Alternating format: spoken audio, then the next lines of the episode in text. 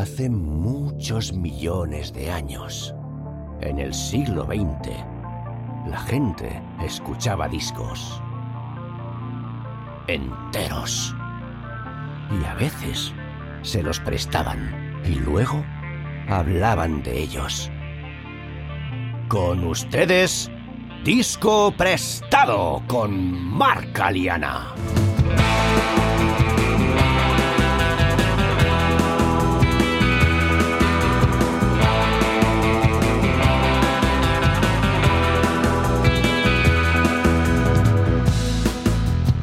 Muy buenas, bienvenidos y bienvenidas a Disco Prestado. Para el episodio de hoy, Héctor Jerónimo nos presta The Rise and Fall of Ziggy Stardust and the Spiders from Mars, de David Bowie.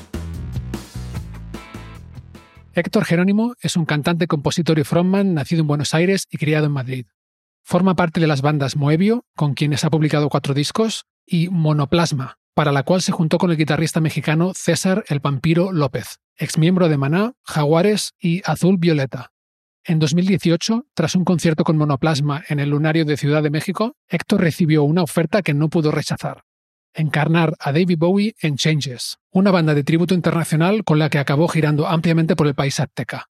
En ese mismo año, Héctor participó en un proyecto llamado Lo mejor del rock en español, junto a Kenny Avilés, de Kenny y los Eléctricos, Jorge Guevara y Saba Drago.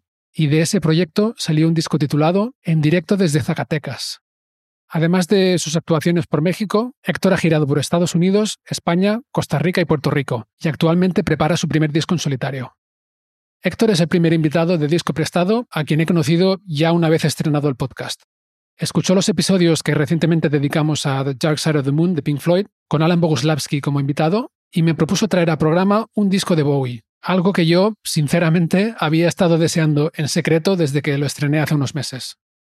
Así pues, Héctor y yo charlamos por teléfono y me propuso Siggy Stardust, que justo unos días antes había cumplido los 51 años. Antes de seguir, quiero deciros que me hace muchísima ilusión dedicar esta serie de episodios a David Bowie, pero también que intentar analizar la obra de un artista tan prolífico, poliédrico e iconoclasta ha supuesto un auténtico reto para mí.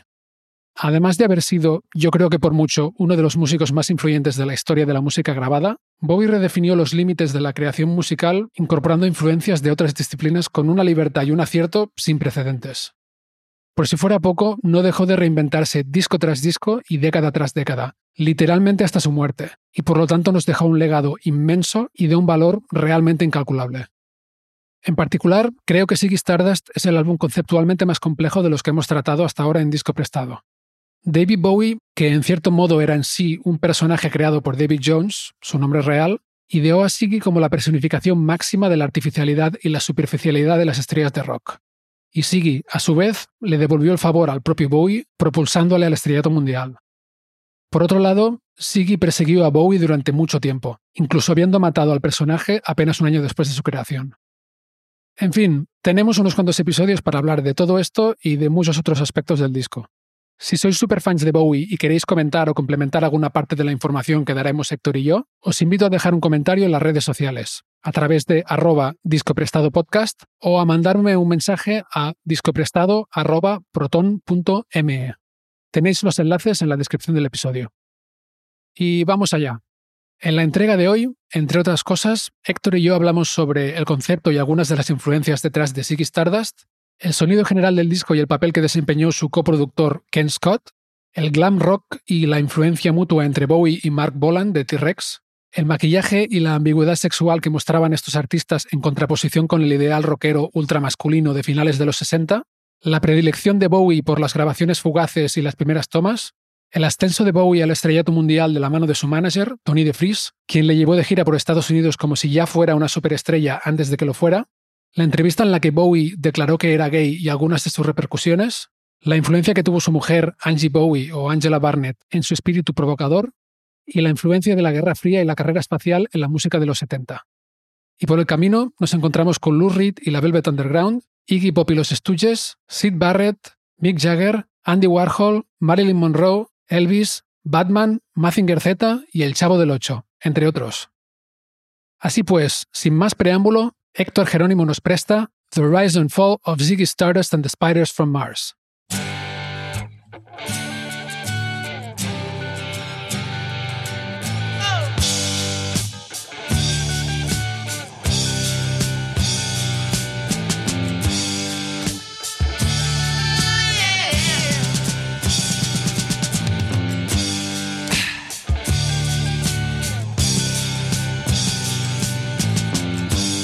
he played guitar, jamming good with Weird and Gilly and the spiders from Mars. Héctor Jerónimo, bienvenido a Disco Prestado. Bien hallado, mi querido Mark, ¿cómo estás? ¿Todo bien? Todo bien, todo bien. ¿Y tú qué tal? ¿Cómo va el calor? ¿Por Madrid? ¿Estás en Madrid? Estamos en Madrid. Sí, son como 40 grados de calores. La verdad, terrible. Muy bien, una temperatura perfecta para hablar de David Bowie. Temperatura ideal. Pues, oye, ¿qué te parece, Héctor, si empezamos por qué significa Bowie para ti? ¿Qué significa este disco para ti? Bueno, Bowie para mí es una gran inspiración. Forma parte ya de mi universo personal, ¿no? haber descubierto un artista tan grande que tiene una calidad en todas sus obras, muchas disciplinas, ¿no? Ha sido un hallazgo, la verdad, porque sinceramente lo he descubierto de muy grande, ¿no? Y ha sido una sorpresa muy linda para mi carrera, sobre todo porque creo que su obra merece, merece ese sitio en cada artista para moldearlo un poco más, para aprender muchísimas cosas. Y bueno, David ha aparecido y se ha quedado dentro. Muy bien. Es curioso lo que comentas de que lo descubriste de mayor un poco, porque a mí me pasó lo mismo. Es decir, yo sabía que existía Bowie desde muy joven, pero mm, conocía pues este disco un poco, Ziggy Stardust. También me llegó a las manos en su momento el Outside, que me gusta mucho. Pero siempre era un artista que lo tenía mm, sí, le tenía mucho respeto, pero no lo conocía muy bien. Entonces hace como igual tres años o así, dije, esto no puede ser. Y me puse en serio a, no a estudiarlo, pero sí, eh, no sé si has leído o conoces esta biografía de él que se llama Strange Fascination, de David Buckley. Sí, sí. Pues me pillé esa biografía y durante unos seis meses estuve leyendo el libro y escuchando los discos en orden, ¿no? O sea, paraba el libro para escuchar tal o cual disco unas cuantas veces y luego seguía. Y como dices también, pues llegó para quedarse. Es decir, ahora mismo es uno de mis artistas favoritos y he escuchado casi todos los discos, pero sé que me queda mucho por descubrir, ¿no? Y con un poco de suerte hoy descubriremos también cosas que yo no sabía, que a lo mejor tú no sabías y que nuestros oyentes tampoco. Pues vamos a ello con Ziggy Stardust. Bueno, se llama The Rise and Fall of Ziggy Stardust and the Spiders from Mars, pero durante la charla, si nos lo permiten, eh, vamos a referirnos al disco como simplemente Ziggy Stardust, ¿no? Exacto. Se publicó el 16 de junio de 1972. Es el quinto álbum ya de estudio de Bowie, pero es su primer disco de éxito. Es decir, él había tenido un single de éxito que fue Space Oddity. Como en el 69, si no me equivoco, y luego durante estos años hasta Ziggy Stardust estuvo como intentándolo, pero y grabó otros tres discos antes de Ziggy Stardust y después del disco en el que estaba Space Oddity, pero no le acababa de funcionar la cosa y volveremos a eso.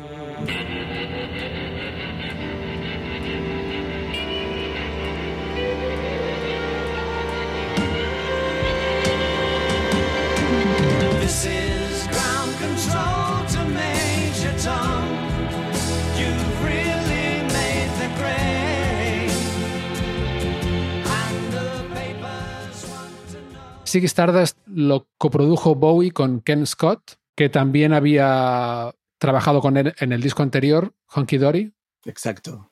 Y lo grabaron en los estudios Trident de Londres, que fue el primer estudio europeo que adquirió equipo de grabación de 16 pistas en 1971. Dicen que el disco se grabó en dos semanas. No puedo creerlo, de verdad. ya, lo primero, decirte que lo prolífero que era David Bowie, ¿no? Porque sacaba discos y era una máquina de crear, ¿no? Una máquina creativa. Y cuando se metió a grabar este disco, había canciones que había dejado de su disco anterior. Y bueno, también acababa de ser padre. Entonces eso, de alguna forma, también marcó todo este álbum que él dice que fue la puerta a su éxito. O sea, él construyó su éxito mundial sobre Siggy. Y a mí me impacta verdaderamente que su coproductor sea en realidad el técnico de grabación, ¿no? El técnico de sonido. Y también que haya sido coproducido por él. O sea, él está en todo y lo que dices tú de las pistas, ¿no? Todo lo retro, cómo suena, cómo, lo, bien que está mezclado, lo fácil que parece, ¿no? Pero, pero es muy difícil, ¿no? Hacer una obra así. Sí, sí, totalmente. Y decías que este disco fue la puerta a su éxito y los números de ventas obviamente lo, lo avalan esto, pero además lo curioso es que él creó un personaje que es el, la estrella del rock por excelencia, ¿no? Es el, personaje estrella del rock Mesías, y ahora hablaremos de eso también, para criticar de alguna forma el estrellato del rock y cómo se manufacturan las estrellas del rock, ¿no? Todo el artificio. Entonces él crea un artificio máximo para mm, señalar a eso y ese artificio le convierte a él en una estrella del, del pop y del rock mundial, ¿no? Entonces hay una especie de, no sé cómo llamarlo, no es una contradicción, pero es un poco una ironía, no, llega a ser eso una paradoja, pero es algo una, paradoja, exacto. Es como él lo, ha dicho, de, hecho, en, muchas entrevistas, ¿no? Que tuvo que acabar con ese personaje porque ese personaje de alguna forma se lo había comido y lo estaba digiriendo, entonces no podía avanzar con su carrera. También es una de las cualidades artísticas de Bowie, es un tío que va mutando un artista que muta disco a disco como un actor de película en película. Y creo que hay mucho de eso, hay mucho teatro, hay muchas influencias preciosas que se trae de New York, música, imagen. Creo que es una obra maestra por eso, ¿no? Porque tiene muchísimos ingredientes tan especiales que cuando sacas el pastel de repente en un genio también como él, pues creas algo, una obra maestra, ¿no? Que puede llegar en algún momento a comerte, ¿no? Y a de alguna forma no dejarte avanzar creativamente. Claro, y más cuando tiene tanto éxito el personaje de Siki Stardust, él ha dicho en entrevistas después también que la gente se sentía más identificada con Siggy o conectaba más con Siggy que con él, ¿no? Sí, sí, aparte de repente pues para mí como es una obra de teatro, no sé tú Mark cómo lo oyes el disco, ¿no? Yo hasta me podría imaginar un musical montado sobre esto, ¿no? Mm. Pero de repente, pues al último es el Rock and Roll Suicide, un 3 de julio del 1973, increíble fecha en la cual dice, no solo va a ser este nuestro último concierto de la gira, sino va a ser nuestro último concierto como banda. Disuelve la banda como él lo había dicho en la letra de, de la canción, ¿no? Increíble. Sí, sí. Exacto. Él crea su propia profecía y la cumple, ¿no? Exacto. Y decíamos que Siggy efectivamente es una creación de ficción de Bowie, pero en verdad Bowie también es un personaje de David Jones, ¿no? Sí. Entonces aquí hay una especie de, de, meta personaje, que es el de Siggy. Y digo que Bowie es un poco un, personaje también de ficción porque él ha jugado mucho esto desde el principio, a lo largo de los años. En entrevistas no se sabe muy bien quién es, si lo que está diciendo es verdad o no, eh, juega con los entrevistadores, con los periodistas muchas veces, ¿no? Y es algo que me parece muy interesante porque de alguna forma el artista de hoy en día es un poco lo contrario de esa mística, ¿no?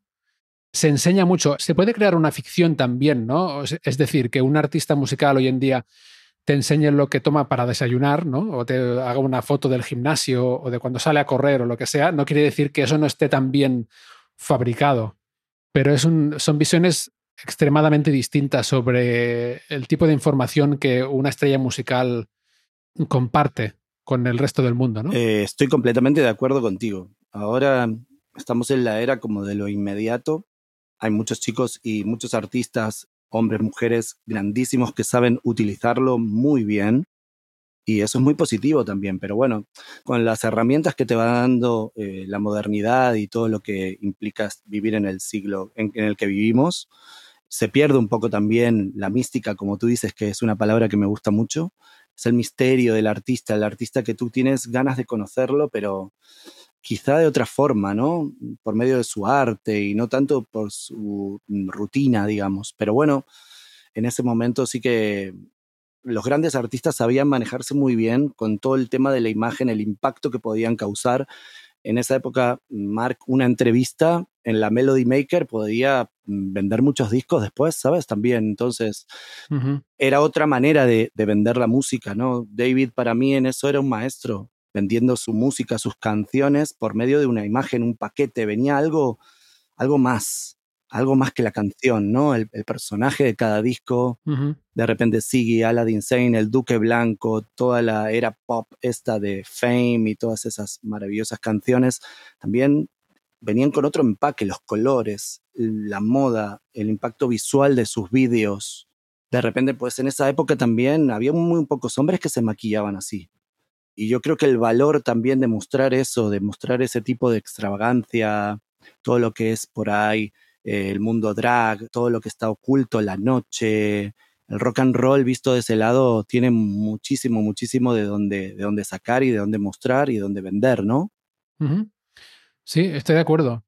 Y es verdad que en esa época había pocos hombres que se maquillaran así, y en cualquier caso que se mostraran andróginos hasta este punto, porque se me ocurre, por ejemplo, Sid Barrett, que se puso algo de maquillaje, ¿no? Eyeliner. Pero claro, aquí, tan solo tres o cuatro años después, estamos hablando de, algo llevado mucho más allá. Estamos hablando de que el personaje de Siggy, eh, bueno, y Bowie antes también, antes de Siggy, jugaba mucho con esta idea de no, que lo mirabas y no sabías si era un hombre o una mujer. La portada de The Man Who Sold the World es él con el pelo largo, con un vestido. Exacto, Vestido largo. Y esto eh, realmente impresionaba mucho a la gente en ese momento, ¿no? Para bien y para mal. Sí. Claro, es que en pocos años en la música británica habíamos pasado de. Bueno, habíamos no, habían pasado de los Beatles con el pelo un poquito largo, ¿no? Al pelo súper largo, los hippies, y luego ya llega esta onda del glam, ¿no? De Mark Bolan con T-Rex, de David Bowie, Sid Barrett un poco, los em, Roxy Music. Roxy Music, buenísimos.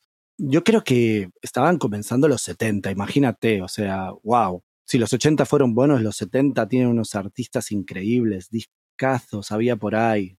Bueno, la Velvet Underground, los primeros discos buenos, entre comillas, si no son todos buenos, de Lou Reed, Iggy Pop sonando por ahí, Stooges sonando también por ahí. Yo creo que era una época muy, de repente, callejera. Creo que había millones de artistas que se estaban expresando de forma increíble en Nueva York. Tenemos Andy Warhol en esa época también, que coincide todo creo que había una revolución, ¿no? También se empezaban a escuchar los primeros pedales de guitarra, cómo sonaban las guitarras con efectos de pedales. Eso es esencial en el disco de Siggy, un disco súper para mí rockero y aparte con arreglos muy finos de flauta, vientos, unos coros, las voces, cómo están grabadas y de repente también el tema de lo que hablábamos antes, ¿no? El empaque de eso.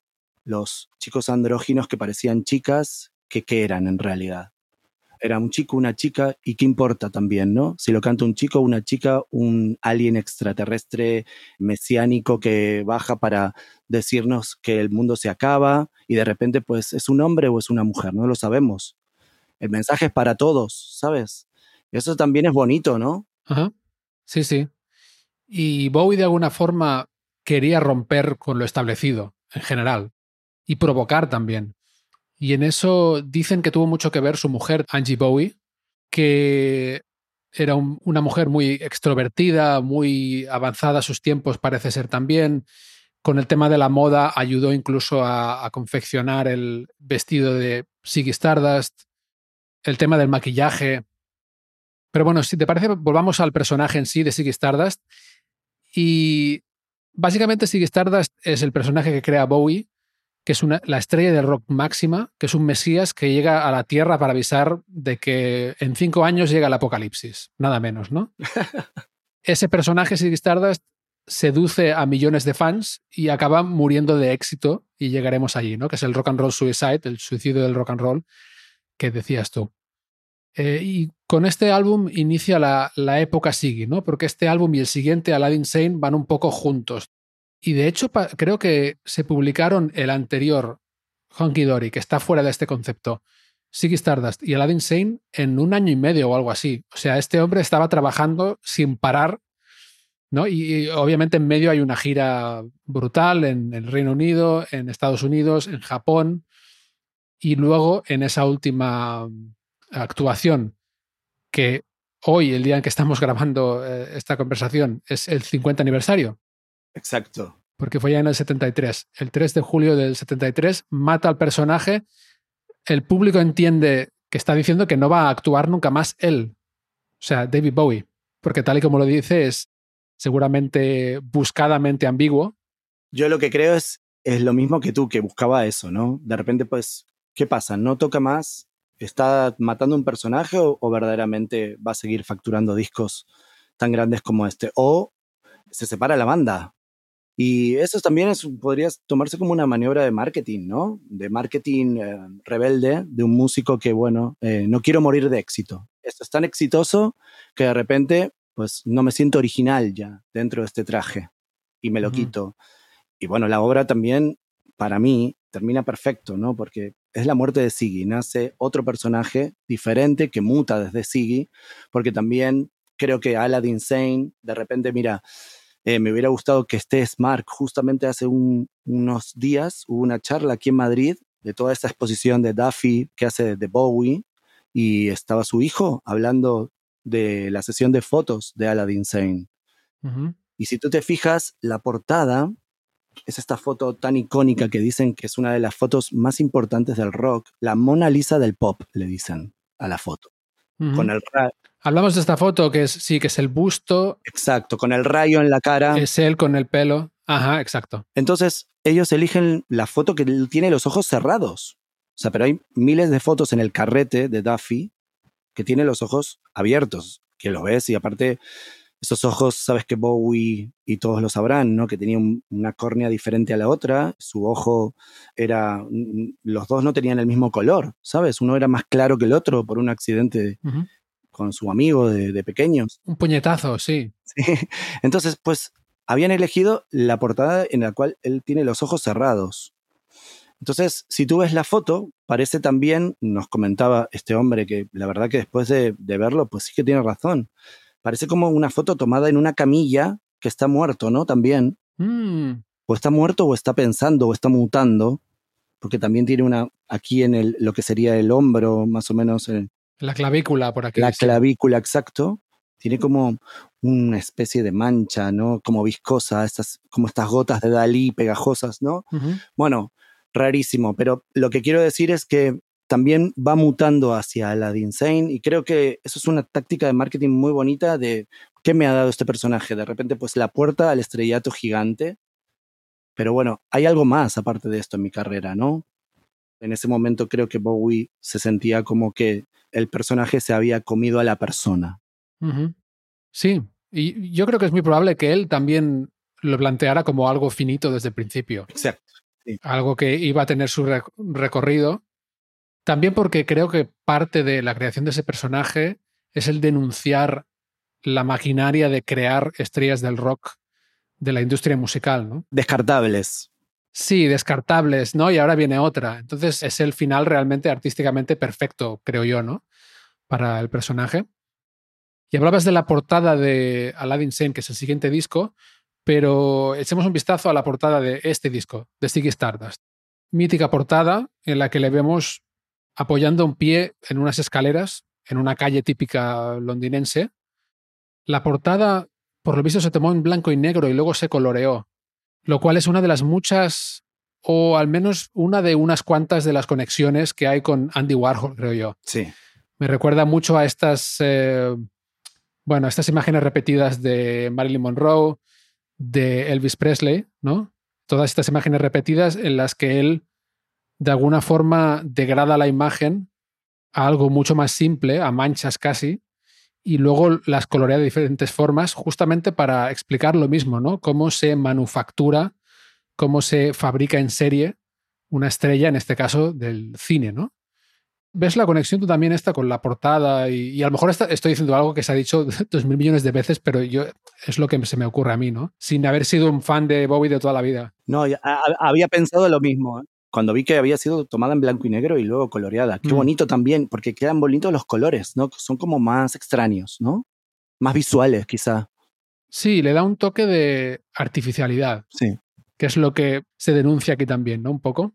O igual no es denuncia la palabra, pero como se quiere señalar a ese aspecto de la cultura popular. Algo prefabricado. Ahí está, ¿no? Sí, me gusta mucho esa imagen también, la postura en la cual está. Él está con una pierna como levantada, así con la rodilla, una posición bastante, como no, eh, de, de, valor, y con una guitarra, una Les Paul también colgando, ¿no? Que es muy bonita, el traje también que lleva. Me gusta mucho la actitud que tiene, ¿no? Siggy. No me había fijado en la en que fuera una Les Paul. Por cierto, estoy aquí levantándolo porque lo tengo en, en, CD, una de estas reediciones del, creo que es del 99. Remasterizado en 24 bits y todo eso, ¿no? y no me había fijado en que era esa guitarra, una Les Paul, para que no lo sepas, una guitarra eléctrica de las dos o tres más clásicas. Y es curioso porque Bowie en verdad en el disco toca la acústica en creo que todos los temas o, casi todos los temas. Casi todos, sí, de 12 cuerdas. Ajá. De 12 cuerdas, correcto. ¿Crees que eso puede ser una especie de residuo de su época anterior, de la que también hablaremos, eh, de cantautor, ¿no? O sea, venía un poco de, una tradición un poco más folk y un sonido más folk. Y es curioso porque este disco es muy rockero, a, ratos muy rockero, pero siempre oyes esa guitarra acústica allí, ¿no? Sí. Que parece que no vaya con el estilo casi. Sí, aparte, la actitud de salir con una guitarra eléctrica es, bueno, esto va a ser un disco más rockero. De hecho, lo es. Creo que tiene grandes canciones de rock y como hablábamos antes, ¿no? De, todo lo que él se trajo de New York. Creo que esa ciudad fue esencial para el nacimiento de Siggy.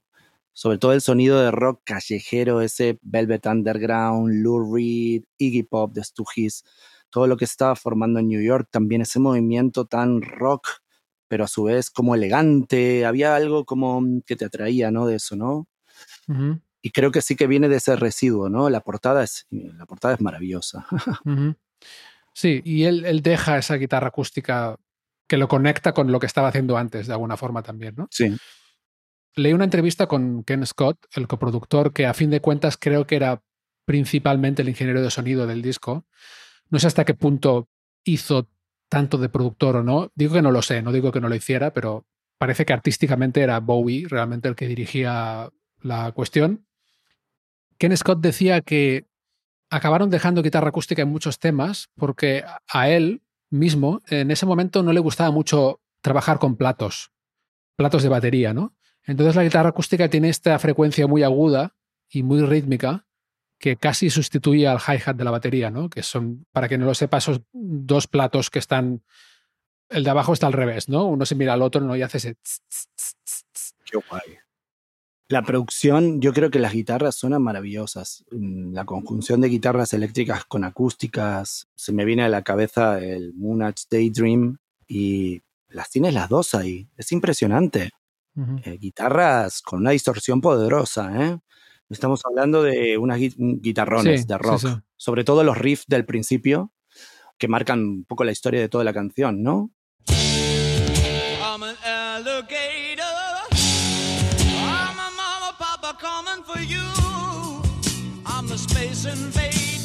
Y las guitarras acústicas siempre en un disco son muy aliadas porque también marcan una dinámica.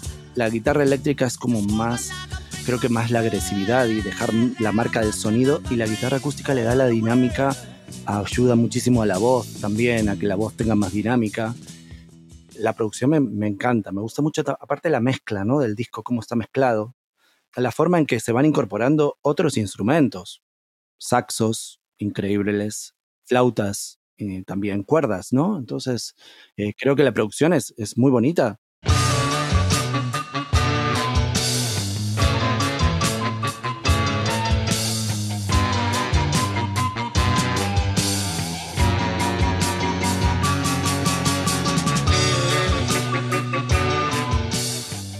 Tú decías que estaba grabado en dos semanas, me parece increíble. Sí, dicen que Bowie llegaba, enseñaba las canciones a los músicos, al menos en esta época. ¿eh? Las probaban un par de veces allí mismo en el estudio y las grababan. Así tal cual, ¿no? O sea que no tenían tiempo para pulirlo mucho tampoco, lo cual en algunas canciones se nota muchísimo. ¿eh? Sí. Se nota como que, sobre todo el batería y el bajista se van buscando un poco, ¿no? Como que, pero bueno, es, ah, he hablado muchas veces de la imperfección ¿no? de, las grabaciones de la época. Hemos hablado de discos de esta época que se tardaron mucho más en grabar y se pulieron muchísimo más, pero aquí en este caso, sí, oye, se puede grabar un clásico si las canciones son buenas y la tecnología que necesitas para grabarlo está ahí y el conocimiento mm, no hace falta que todo vaya súper clavado, exacto, ¿no? Eh, milimetrado. Hay cambios de tempo en muchas de las canciones del disco, que hablaremos de eso también. Cambios de tempo bastante drásticos a veces, ¿eh? Pero bueno, tiene ese sonido fresco y yo creo que un sonido bastante básico también, todo el disco. Creo que no hay un diseño de sonido muy distinto para cada canción. Hay un sonido de batería, por ejemplo, que es el, prácticamente el mismo en todo el, la misma idea en todo el disco.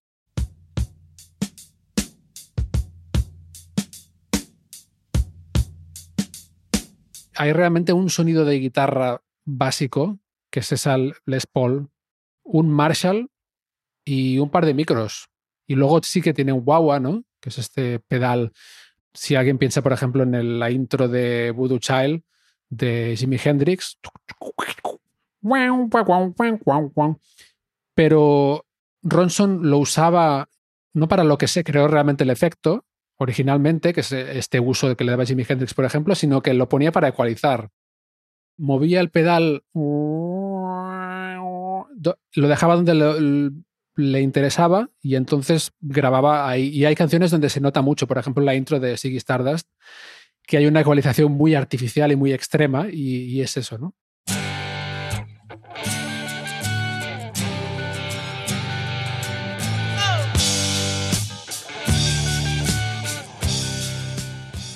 Y luego hay un, par de sonidos de bajo, yo creo que he leído que lo, graban, lo grababan por línea, luego hay un par de canciones donde está muy comprimido.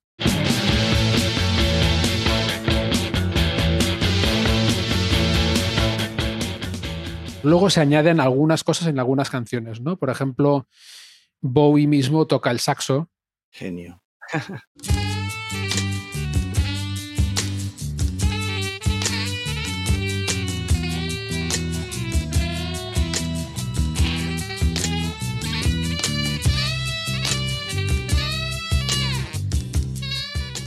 en la última canción hay una sección, bueno, hay una sección de cuerdas y una sección de, de metales grandes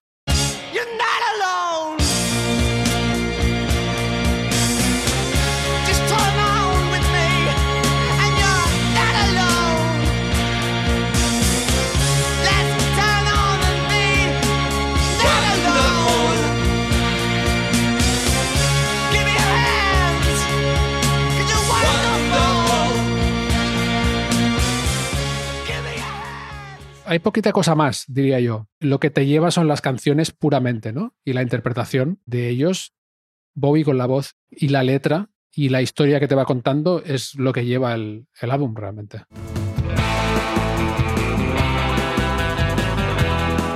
Estáis escuchando Disco Prestado. Yo soy Marc Aliana y el invitado de hoy es el cantante y compositor Héctor Jerónimo. Si os está gustando el podcast, no olvidéis suscribiros para enteraros cuando publiquemos nuevos episodios. Y ahora volvemos a la charla. También hay que decirlo, ¿no? O sea, hay, algunas partes de la voz que las hace otro cantante más perfeccionista y seguramente que las canta diferente, mejor, peor, no sé, pero sí que se nota la frescura y esa interpretación más teatral, ¿no? De todo, ¿no? Es como quizá en algunas partes hasta exagerado, ¿no? Me gusta muchísimo lo que dices también sobre lo básico, hay veces que en el mundo de la música eh, yo ya llevo casi 20 años y creo que lo básico a veces es lo más difícil. Tener una canción es lo más importante. Las canciones son las que hacen al artista, ¿no? Y creo que David tiene tantas, el abanico es tan grande porque abarca, aparte de muchos estilos, tiene muchísima calidad en la composición. En el caso de, de Siggy, estábamos hablando de, lo prefabricado, ¿no? De lo prefabricado de la estrella del rock y es rock. Sí, en esa visión del rock callejero, y de hecho él lo, explicó eso también, el rock callejero neoyorquino, el rock and roll, lo que estaba pasando en ese momento. Pero yo oigo también mucho soul. Y yo creo que también ahí se atisba un poquito lo que luego sería Young Americans y discos que vinieron después, incluso Station to Station tiene mucho soul también, ya con otra banda, ¿no? Ambos estos discos. Pero sí, es, parece que Bowie era una especie de antena que captaba el espíritu de los tiempos por un lado, pero captaba artísticamente, estaba metido en muchos berenjenales distintos, ¿no? Conocía mucha gente distinta también. También alternaba mucho en, en Londres y salía mucho a clubs alternativos.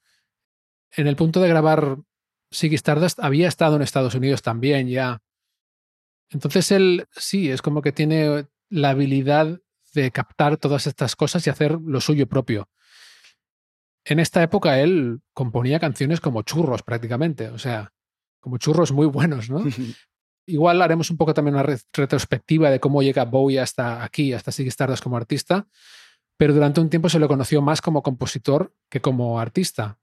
Componía para que otras bandas o artistas tuvieran sus singles y algunas de estas canciones él las utilizó después, ¿no? Como All the Young Dudes, por ejemplo, que no la publicó el primero, y otras, ¿no? Pero bueno, antes de, de, ponernos con la retrospectiva de Bowie, ¿qué te parece si vemos un poco del mundo en 1972, una visión muy sesgada, ya lo aviso, de cosas que a mí me han llamado la atención, o, películas, programas de televisión, muy rápidamente para ponernos un poco en, en situación ¿no? de lo que estaba pasando. También porque muchas de estas cosas tendrán mucho que ver con partes de las letras. Por ejemplo, estamos hablando de los 70, hacía ya casi 30 años que había terminado la Segunda Guerra Mundial entonces la generación de Bowie de alguna forma creció oyendo muchas historias, se criaron oyendo muchas historias sobre la guerra, que estaba muy en el ambiente, la idea de que podía haber otra guerra tan tremenda otra vez. Estamos en la Guerra Fría, los 70, en los 70 se relajaron un poco más, pero yo creo que una canción como Five Years, donde Siggy Stardust viene a avisar del fin del mundo y viene del espacio, tiene mucho que ver con la Guerra Fría y esa sensación de que en cualquier momento se empiezan a Estados Unidos y la Unión Soviética a lanzar misiles y se va todo al traste. Y también mucho que ver con el alunizaje de astronautas en el 69, es decir, solo tres años antes, y los proyectos de exploración espacial posteriores que estaban pasando en el momento en el que salió el disco. Hay Dark Side of the Moon de Pink Floyd. El espacio está muy en el imaginario de todos estos artistas por esa razón, ¿no? Porque debías de mm, agarrar un periódico y ver noticias sobre la Luna, sobre Marte, sobre mm, la Guerra Fría, eh, la Unión Soviética ha hecho no sé qué, Estados Unidos ha hecho no sé cuánto. Aparte de esto, la guerra del Vietnam también estaba en pleno desarrollo en otras noticias muy distintas, pero que también tienen que ver, creo yo, según una fuente que he encontrado, el 1 de julio de 1972 se lleva a cabo la primera marcha del orgullo gay en Londres. Wow. Te indica un poco como que había algo que estaba cambiando muy minoritario. Sí. Aún, ¿no? esta, esa apertura, pero lo que decíamos, Bowie capta que las cosas están cambiando de alguna forma, que hay una generación que se revela. Que... Sí, sí, también el mundo venía de la época hippie, los 60, ¿no? He leído muchísimo sobre esos comienzos de los 70 que también ellos querían de alguna manera dejar todo eso atrás y convertir los 70 en algo nuevo, ¿no? Creo haber leído también que para presentar el disco salen en el Top of the Pops, en el programa este, y, y de repente pues David se acerca a Ronson y lo abraza y eso era como algo increíble, no, no había en ese momento imágenes de dos hombres acercándose en la televisión, ¿no? Y también eso es algo que, está impregnado en las canciones, ¿no? Es esa rebeldía de alguna forma, querer cambiar un sonido de toda esta etapa hippie que venía de los últimos años de los 60, la paz en el mundo, la búsqueda de esa tranquilidad de la que tú hablas, de no tener un, un enfrentamiento bélico mundial que acabe con el planeta. Es una etapa en la cual eh, todos esos artistas creo que han mamado todo eso, ¿no? Creí leer en una biografía también que justamente en ese año Bowie se declara bisexual. ¡Wow! Mm, ahora, si vemos lo que es la actualidad, bueno, eso es algo que se hace con más libertad y tiene más respeto. En esa época, wow, era importante, ¿no? Que un artista de repente pues diga eso, le, le abre la puerta a mucha gente a que también canalice por medio de sus canciones toda esa impotencia de, su sexo, de su identidad, de cómo querían salir a la calle, si querían teñir el pelo de algún color, si se querían pintar los ojos, o de repente si se querían pintar las uñas o usar ropa de mujer. Todo era novedoso. Y se nota todo en el disco, se nota, se nota en la actitud de las canciones, se nota en sus letras. Y sí que es cierto que lo bélico y lo espacial juegan un, papel muy importante, como tú dices. Sí, y, en esta entrevista que mencionabas, de hecho él dijo que Bowie dijo que era gay, no bisexual, en esa entrevista que fue en ese mismo año, creo, meses antes de que saliera el disco. Cierto. Pero fue algo, sí, algo totalmente revolucionario en ese momento. Pero bueno, luego también se vio que no era gay en verdad. Él estaba casado en ese momento, como dices, tuvo un hijo poco antes de que saliera este disco. No se sabe muy bien si fue una estrategia de, del que se iba a convertir en su manager, Tony DeFries, o qué pretendía Bowie, pero bueno, luego ha habido gente de la comunidad gay que lo ha condenado, que les utilizara un poco para llamar la atención y otra gente que ha dicho, oye, en realidad gracias a que él dijo eso, fuera verdad o no, de repente empezaron a pasar una serie de cosas que hicieron que fuera mucho más normal y mucho más aceptable para más gente mostrar ese tipo de actitudes en público y hacer ese tipo de declaraciones sin que hubiera ningún problema, o al menos no tanto como antes. Sí, yo lo veo como algo positivo. También puedo entender de que alguien pueda tomarlo como una táctica de marketing y haber utilizado eh, de alguna forma esa doble identidad. Uno nunca sabe quién estaba hablando. Él también lo dice en muchos momentos, en muchas de sus entrevistas y biografías, que en algunos momentos no hablaba él. Y eso también puede ser bonito, ¿no? Que en realidad su personaje se haya adueñado por unos años del verdadero músico o artista que estaba detrás. Bueno, han nacido muchísimos, muchísimos artistas gracias a que otros nos han abierto la puerta de alguna forma, copiando su valor, sintiéndonos atraídos por esa imagen ambigua, ¿no? En mi caso personal, en toda mi carrera, todos mis personajes musicales que he adoptado para mis discos, tanto en Moebio como en Monoplasma, El pibe volador, todos esos personajes que yo he creado, han nacido de eso, ¿no? De mostrar algo rebelde y derribar puertas, abrir ventanas con canciones, con actitud y envolviéndolo en una imagen, ¿no? Es mm, realmente muy bonito ver cómo en esa época alguien tan relevante podía tener el valor de hacerlo. Porque podría haberse quedado en algún tipo de cantante o cantautor de estos urbanos, más chato. Como compositor, Bowie seguramente podría haber creado miles de éxitos para miles de cantantes, yo lo creo, pero él decidió lo más arriesgado, ¿no? Creo que uno nunca va, a saber si eso lo ha, lo ha hecho de verdad o ha sido una maniobra. Bueno, años más tarde dijo que había sido un error, y luego después se recapituló y volvió a decir que no, que lo había visto como una actitud de rebeldía. Bueno, quién sabe también, es la magia del artista, ¿no? En ese momento, ¿qué quería decir? ¿Por qué se quería revelar así? Sí, y es lo que decíamos antes también, ¿no? De que Bowie estaba constantemente, ya no Ziggy Stardust, sino Bowie, jugando a ese juego, ¿no? De jugar con las expectativas del público, las expectativas de los periodistas cuando la entrevistaban. Con los años se le vio un lado que te lo puedes creer un poco más, ¿no? A partir de los 90, diría yo. Sí que le ves más como igual es él, pero siempre con esa duda, que para mí es parte de la magia, ¿no? En el caso de él. Volviendo a 1972 y a la visión general, se estrenaron películas mm, brutales. Bueno, es que los 70, aparte de ser una década increíble para la música, fue una década increíble para el cine, ¿no? El Padrino, de Francis Ford Coppola, por ejemplo. Increíble.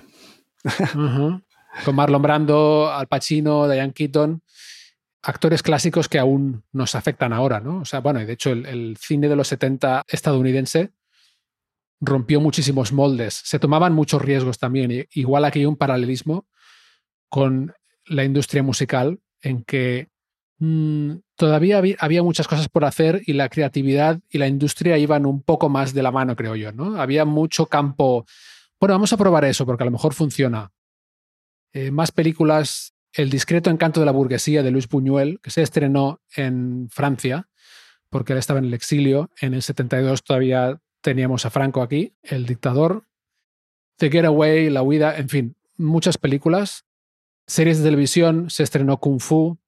El Chavo del Ocho en México, Mazinger Z, que fue mm, grandiosa aquí, con puños fuera. Y hoy he descubierto que lo de pechos fuera es un mito, que en realidad no, no era así. ¿Aquí era Afrodita también? Sí, sí, sí. Pero yo no lo sabía esto, ¿eh? Pero yo pensaba que había puños fuera y Afrodita era pechos eh, fuera. Pero resulta que era fuego de pechos. Fuego de pechos, es cierto. Y que luego la gente se, se construyó la memoria un poco, ¿no? De, que había sido pechos fuera, que de hecho es lo mismo, ¿no? Un poco. Pero bueno. Eh, en España empezó el 1, 2, 3, Respondo otra vez, un programa de televisión también muy mítico, en, en televisión española. También en el 72 inicia sus transmisiones la HBO, que ahora nos suena a muchos aquí también, como plataforma digital. En el 72 nacieron Ben Affleck, y voy a hacer una conexión aquí muy enrevesada con David Bowie. Y es que Ben Affleck ha hecho de Batman y descubrí hace poco también que no lo sabía porque ha sido el... Bueno, se ha hablado mucho de Batman de 1989, la primera película seria de Batman, digamos, dirigida por Tim Burton. Y yo no sabía que se había considerado a Bowie para hacer de Joker. No lo sabía. ¡Wow! Y de repente te lo imaginas y dices, pues sí, ¿eh? Pues sí. Hubiera estado chulo. Cuidado que Jack Nicholson se lució y todo, pero ahí te imaginas a Bowie, la cara lo hubiera clavado, pero Qué Total. bueno, qué bueno, Sí, sí. qué bueno. Qué buen paralelismo, eh, si lo buscas yo creo que encuentras a Bowie en todas partes. ¿eh? Llega un momento que... Yo creo que David también tiene tan, bebe de tantas fuentes. También todo lo que tiene que ver con los mimos, esa parte también teatral que él utiliza en sus movimientos. Los movimientos de los videoclips son increíbles. Si tú lo ves, la etapa de sí, es- los trajes, esos trajes celestes con esas corbatas, con esos, el pelo, el color del pelo, ¿no?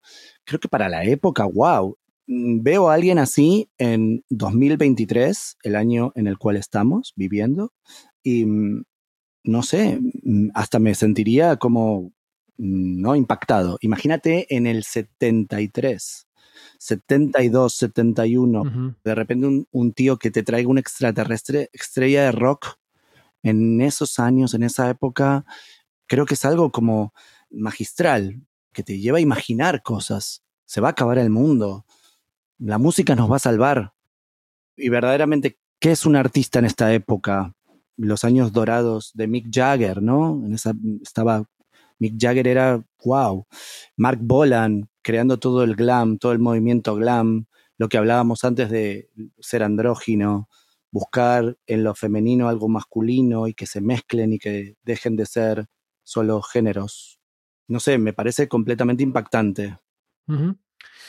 Hablando de Mark Bolan, que, bueno, T-Rex en este mismo año sacó el The Slider, ¿no? Wow. Su disco mítico también. Igual estaría bien definir un poco lo que es el glam rock y, y incluso hablar de, bueno, hay este debate, ¿no? ¿Quién lo creó? ¿Quién, fue el primero? ¿Fue Mark Bolan? ¿Fue Bowie? Eh, ¿A ti qué te parece? Bueno, ¿cómo saberlo? Sé que los dos son exponentes realmente increíbles. Uno y otro. Los dos tienen una cara diferente. Creo que Mark iba un poco más adelantado en ese momento musicalmente. De hecho, creo que había como una cierta competencia entre ellos que los hacía más grandes. Al tener estos artistas alrededor, uno se sobreexige más.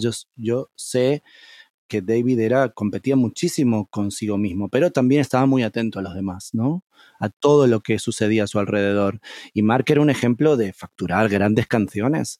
Compositor increíble, una imagen impactante. De hecho, pues Lady Stardust está basada sobre el chico de los blue jeans con esa melena negra que sale y de repente canta canciones de desamor, ¿no? Qué bonito.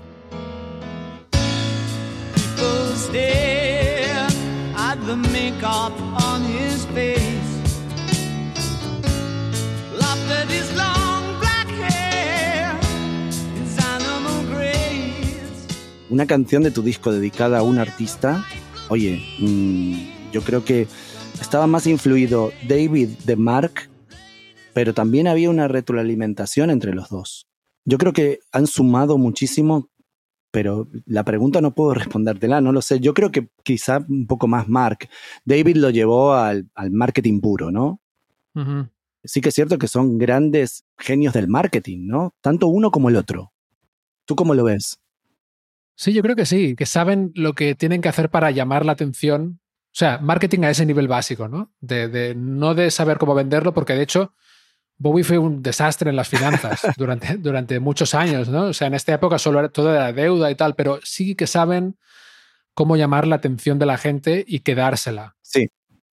Hoy en día es el- la gran lucha también, ¿no? La lucha por la atención de la gente. Coincidir también con su manager, como hablabas tú antes, esa es otra de las armas de las cuales también tenemos que hablar, porque Tony también era un tío que le decía, si quieres ser, hay que primero parecer.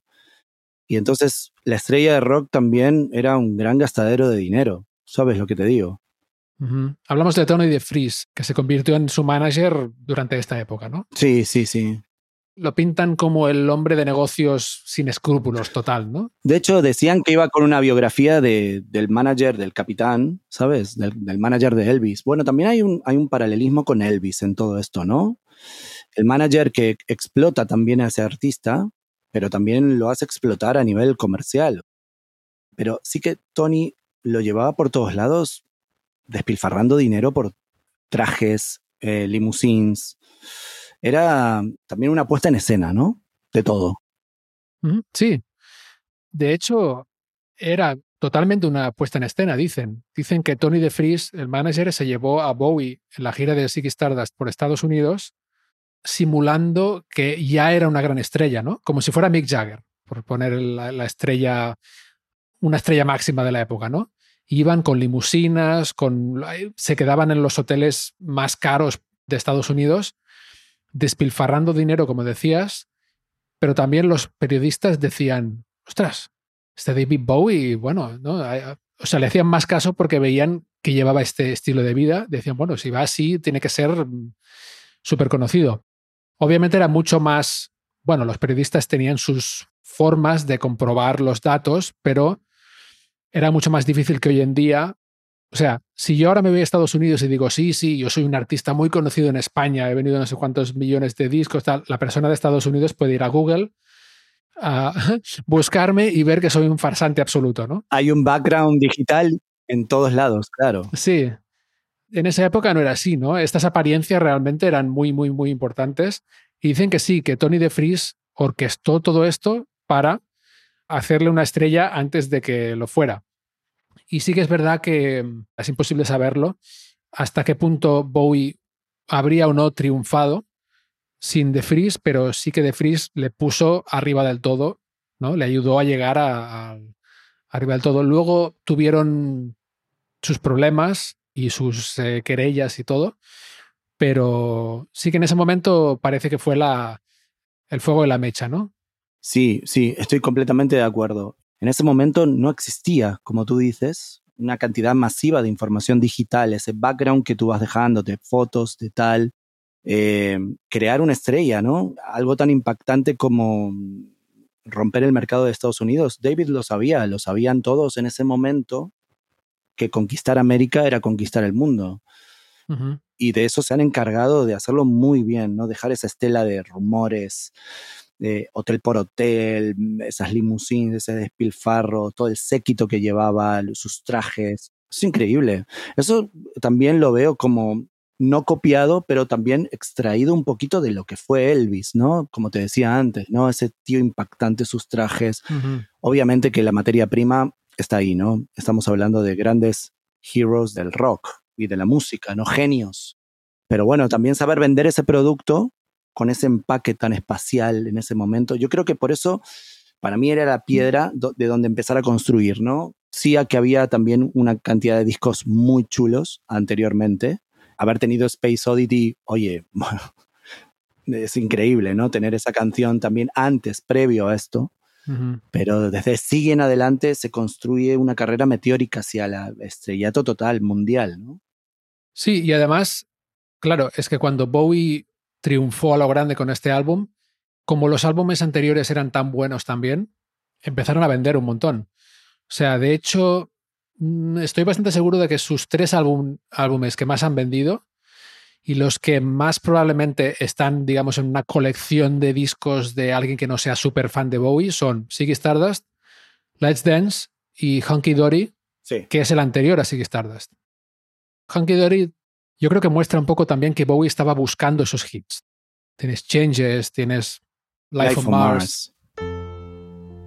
It's a god awful small affair to the girl with the mousy hair. Sí, son super hits, es un álbum muy, muy pop en realidad. Y luego, claro, al petarlo tan en grande con Ziggy Stardust, la gente empieza a mirar atrás y encuentra todos estos discos que son increíbles también.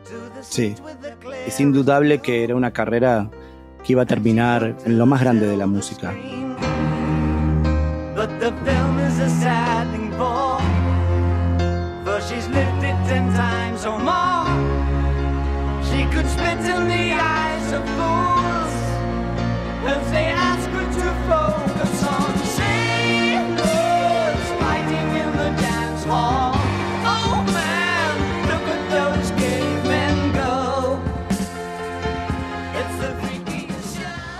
Estaba pensando mientras tú lo decías, ¿no? Qué bonito los artistas que se preocupan tanto por sus obras y sacan cosas tan creativas y tan revolucionarias que de repente el éxito popular, digamos, o masivo llega con una y todo su trayecto anterior se le va sacando brillo también, ¿no? O sea, gente que de repente va a comprar un álbum y que con ese álbum descubre al artista y también pone su foco en su carrera desde los comienzos, ¿no? Qué, qué, bueno eso.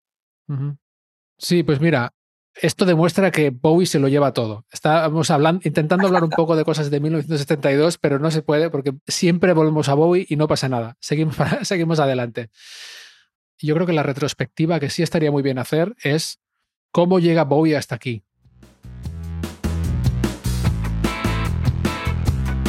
Y hasta aquí el primer episodio de Disco Prestado que dedicaremos a Ziggy Stardust. Si os ha gustado, os animo mucho a dejar un comentario para contribuir a que otra gente pueda encontrar mi humilde podcast en esta jungla de la información. Volveremos el próximo jueves con más Bowie, más Ziggy y el comienzo del análisis de cada canción del disco. Y si mientras tanto tenéis ganas de más Disco Prestado, os invito a escuchar alguno de los episodios anteriores en los que, de momento, diversos invitados y yo hemos charlado sobre discos de Radiohead, Pink Floyd, los Red Hot Chili Peppers, Goldfrapp y Genesis.